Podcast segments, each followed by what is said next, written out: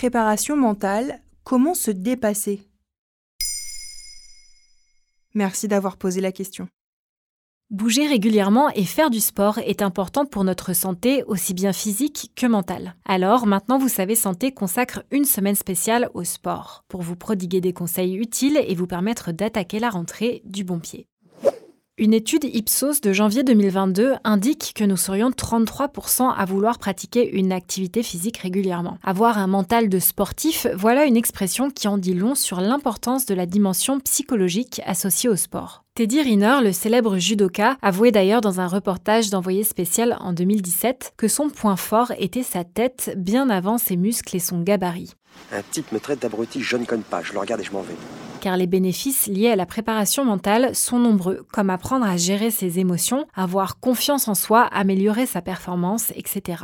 Mais la prépa mentale, c'est avant tout une histoire de motivation, non? Pour Sophie Huguet, docteur en psychologie du sport et passionnée de tennis, identifier ce qui nous meut dans la pratique sportive est une donnée essentielle de la préparation mentale. Pourquoi va-t-on courir, grimper ou nager? Avec quelle finalité et quel plaisir? Comprendre notre choix optimise la motivation. On s'engage davantage, par exemple si l'on a conscience qu'on vient chercher l'estime de soi et le bien-être par le sport.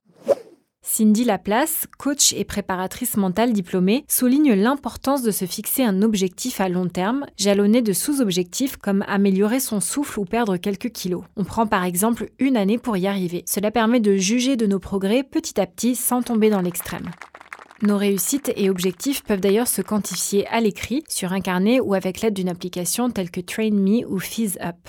Et que faire des petites voix intérieures, souvent source de culpabilité Généralement, elles sont l'occasion d'une dévalorisation, de découragement, voire de flagellation. Je suis nulle, je n'arrive pas à tenir le rythme, il ne faut pas que je lâche, etc. Le cerveau entend une formulation négative alors qu'on pourrait plutôt se dire J'en suis capable, ça va aller. Une forme d'auto-persuasion verbale qui entraîne un dialogue positif avec soi-même.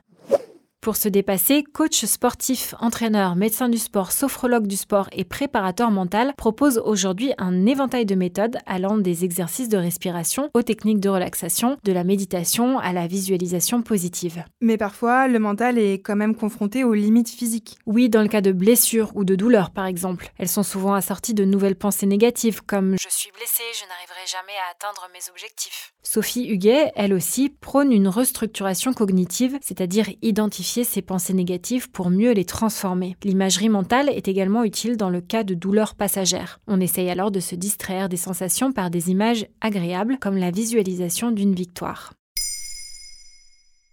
Maintenant, vous savez, un épisode écrit et réalisé par Émilie Drujon. Ce podcast est disponible sur toutes les plateformes audio et si cet épisode vous a plu, n'hésitez pas à laisser des commentaires ou des étoiles sur vos applis de podcast préférés.